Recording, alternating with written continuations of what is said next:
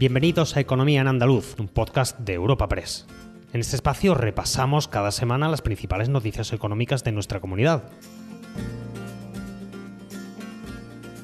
Estos son los temas que han marcado la información económica de Andalucía esta semana.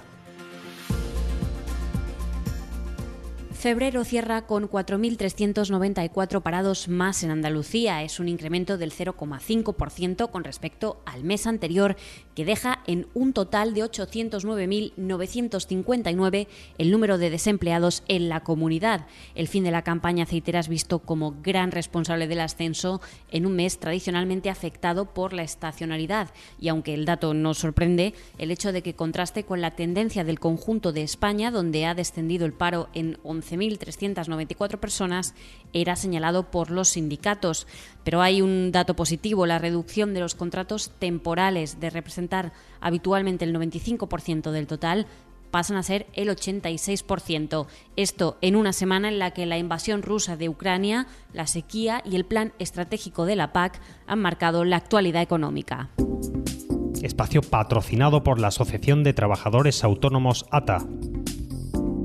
Los datos del paro vuelven a ser negativos para Andalucía. En febrero se registraban 4.394 parados más que el mes anterior, cifra impulsada sobre todo por el aumento del desempleo en el sector agrario, dado que en el resto de sectores se observa un descenso del paro. Esta era precisamente la lectura que realizaba la Junta de Andalucía, que ponía el acento en que, en términos interanuales, es decir, Comparando este febrero con el febrero del año pasado, el paro bajaba en 192.145 personas, lo que representa casi un 20%. José Agustín González, secretario general de Empleo y Trabajo Autónomo de la Junta de Andalucía. Analizando esta subida del mes de febrero, observamos que está muy influenciada por el efecto que tiene eh, en el arranque del año el final de la campaña del aceite. De hecho, el aumento del desempleo está muy focalizado en el sector agrícola de Jaén y en el sector agrario de provincias como Córdoba y Granada y sin embargo, en contraste, observamos el descenso del paro que se ha producido en Huelva precisamente con el inicio de la campaña de la fresa. Pero la noticia positiva que nos deja febrero es que el comportamiento de los otros sectores productivos es muy favorable, con descensos significativos en servicios y en construcción, e incluso, aunque más leve, en la industria. Por eso esto nos permite explicar como coyuntural o estacional este comportamiento del paro en febrero. Por parte de los sindicatos se valoraba la reducción del porcentaje de contratos temporales en febrero. En concreto, ha pasado de suponer habitualmente en torno a un 95% del total de contratos a ser ese mes el 86%. UGT y comisiones, no obstante, pedían más. En el caso de UGT se abogaba por cambiar el modelo productivo, mientras que desde comisiones obreras se apostaba por un plan de empleo que cuente con políticas activas de empleabilidad. Carmen Castilla, secretaria general de UGT, y Sergio Santos, secretario de Empleo y Nuevas Realidades Laborales de Comisiones Obreras de Andalucía. Los datos del paro pues, se van de nuevo con Andalucía, fruto de ese modelo productivo que tenemos tan débil, eh, sobre todo del sector terciario, con eh, actividades de escaso valor añadido, y de nuevo tenemos una subida del paro cuando en el resto de España baja el paro. Eso significa que tenemos que avanzar muchísimo a la hora de cambiar ese modelo productivo que sea empleo de mayor calidad. Y exigimos también un plan de empleo para nuestra comunidad con una batería numerosa de políticas activas de empleo que vayan a mejorar la empleabilidad de esos 809.000 andaluces y andaluzas que están en situación de desempleo y que puedan encontrar trabajo y que también tenga la perspectiva clara de creación de empleo de calidad, aprovechando el reciente acuerdo de reforma laboral entre el Gobierno central y las organizaciones sindicales y empresariales para fortalecer el empleo estable, para fortalecer y favorecer eh, el empleo indefinido ante el empleo temporal. Eso por parte de los sindicatos. Desde la Confederación de Empresarios de Andalucía y la Asociación de Trabajadores Autónomos se empezaba a advertir sobre los efectos de la invasión rusa de Ucrania en la economía y el empleo andaluces. La patronal apuntaba que puede haber consecuencias, especialmente por el aumento de costes de producción, y advertía de que se necesitan soluciones para atemperar el impacto de la crisis. Puede ser importante, apuntaba, un acuerdo nacional sobre negociación colectiva. Manuel Carlos Alba, director del área jurídica y relaciones laborales de la CEA. de la situación económica a nivel mundial por el conflicto bélico que, estamos empezando a sufrir, no sabemos las consecuencias que va a tener en nuestra economía y en nuestro mercado laboral. En cualquier caso, estas consecuencias pueden ser dramáticas si, si no aportamos entre todos soluciones positivas que atemperen el impacto de esta crisis en los costes productivos de las empresas. Y aquí puede ser importante un acuerdo nacional en materia de negociación colectiva para que el convenio colectivo sea un instrumento que permita mantener y crear empleo. Y mientras desde la Asociación de Trabajadores Autónomos se auguran meses duros y se piden medidas contundentes para paliar el impacto en la economía de los trabajadores por cuenta propia, ya muy afectados, recuerdan, por el encarecimiento de la energía y los carburantes.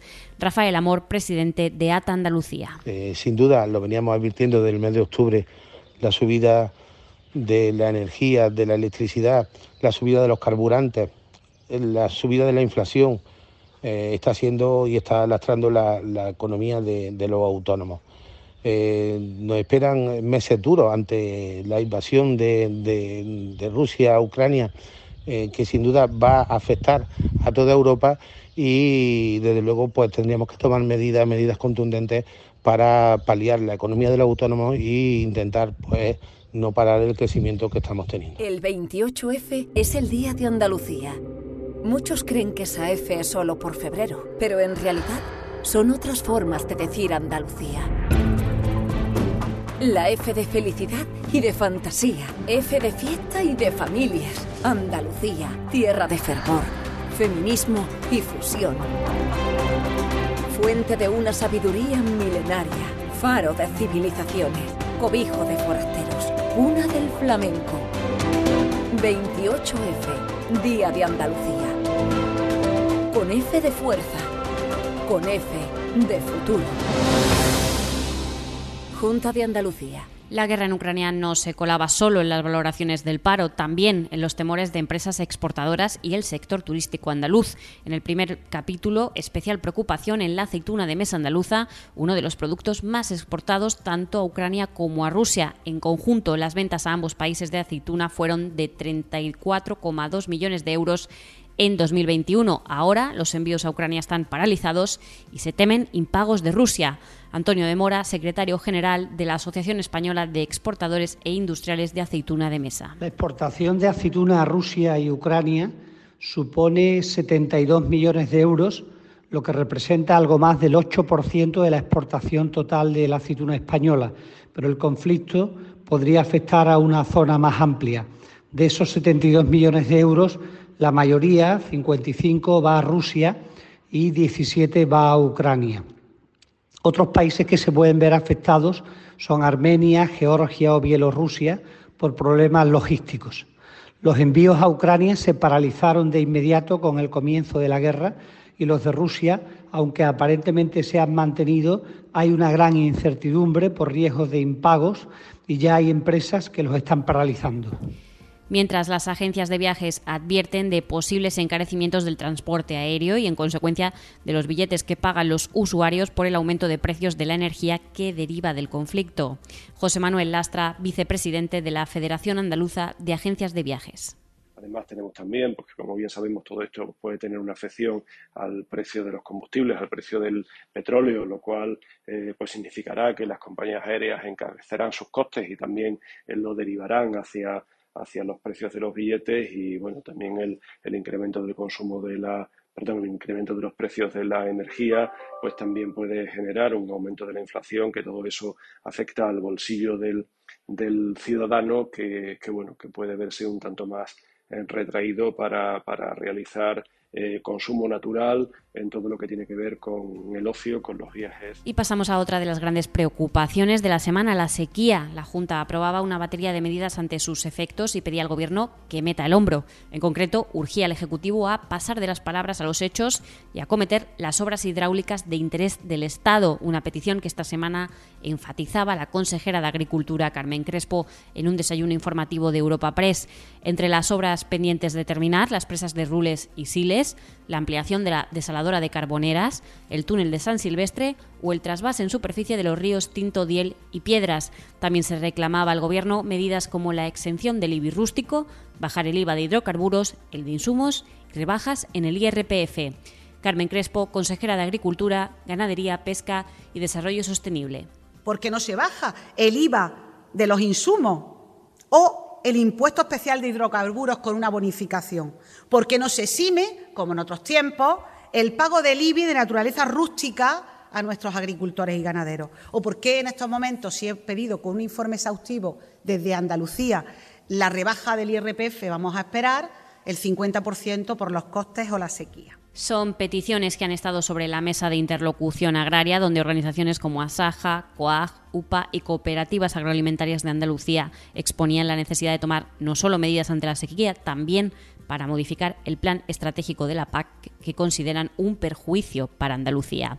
Ricardo Serra, presidente de Asaja Andalucía, y Miguel López, secretario general de COAG Andalucía. Yo creo que el tema de los ecoesquemas necesita cambiar radicalmente porque sería un perjuicio para Andalucía. No puedes perder el 23% y hacer un esfuerzo y recuperar el 15%, por ejemplo. Y luego hay algunas regiones que están francamente eh, castigadas por, por, esto, porque siempre hemos dicho una cosa que es muy sencilla. Lo ideal es que antes y después de la reforma los agricultores de la misma zona cobren aproximadamente lo mismo. Y esto es lo que desgraciadamente no se cumple, cuando hay zonas que piden hasta el 60%. Se trata de que haya una eh, aplicación de este mecanismo con equilibrio y que en definitiva cubra el lucro cesante, porque el medio ambiente te exige hacer una, un modelo de producción que sea mucho más sostenible, pero estamos perdiendo productividad. Por lo tanto, eh, la, ayuda, eh, el mecanismo de ayuda tiene que venir a compensar, podríamos decir, ese lucro cesante, lo que no vamos a recibir vía de producción. Pasamos a otro asunto. La Consejería de Fomento, Infraestructuras y Ordenación del Territorio lanzaba esta semana una línea de subvenciones de casi 6 millones de euros para el transporte discrecional de viajeros por carretera. Según explicaba su titular, Marifran Carazo, las ayudas van dirigidas a autónomos, pymes y cooperativas del sector del transporte discrecional de viajeros que sufrieron una caída de ingresos durante la pandemia. Marifran Carazo, consejera de Fomento y Ordenación del Territorio. Nos comprometimos a sacar una línea y a gestionarla desde la Consejería de Fomento también de ayudas para el transporte discrecional de viajeros por carretera. Y hoy les anuncio que se ha publicado en Boja esa ayuda, luego cumplimos.